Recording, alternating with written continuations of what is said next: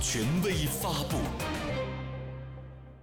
十七号下午，正在湖南长沙考察调研的习近平总书记来到马栏山视频文创产业园，查看文创产品展示，并同青年从业人员亲切交流。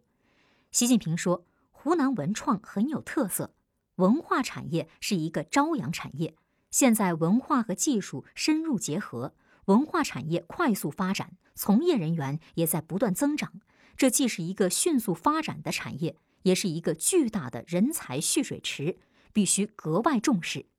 他指出，文化产业既有意识形态属性，又有市场属性，但意识形态属性是本质属性，一定要牢牢把握正确导向，坚持守正创新，确保文化产业持续健康发展。